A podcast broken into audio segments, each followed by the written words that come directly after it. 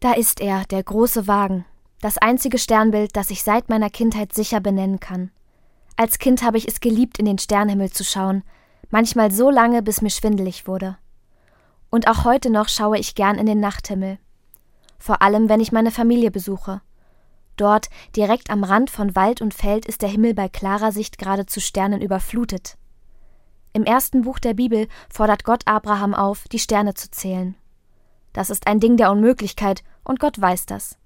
Er verspricht Abraham, du wirst einmal so viele Nachkommen haben, wie es Sterne am Himmel gibt. Vielleicht ist Abraham in dem Moment auch etwas schwindelig geworden.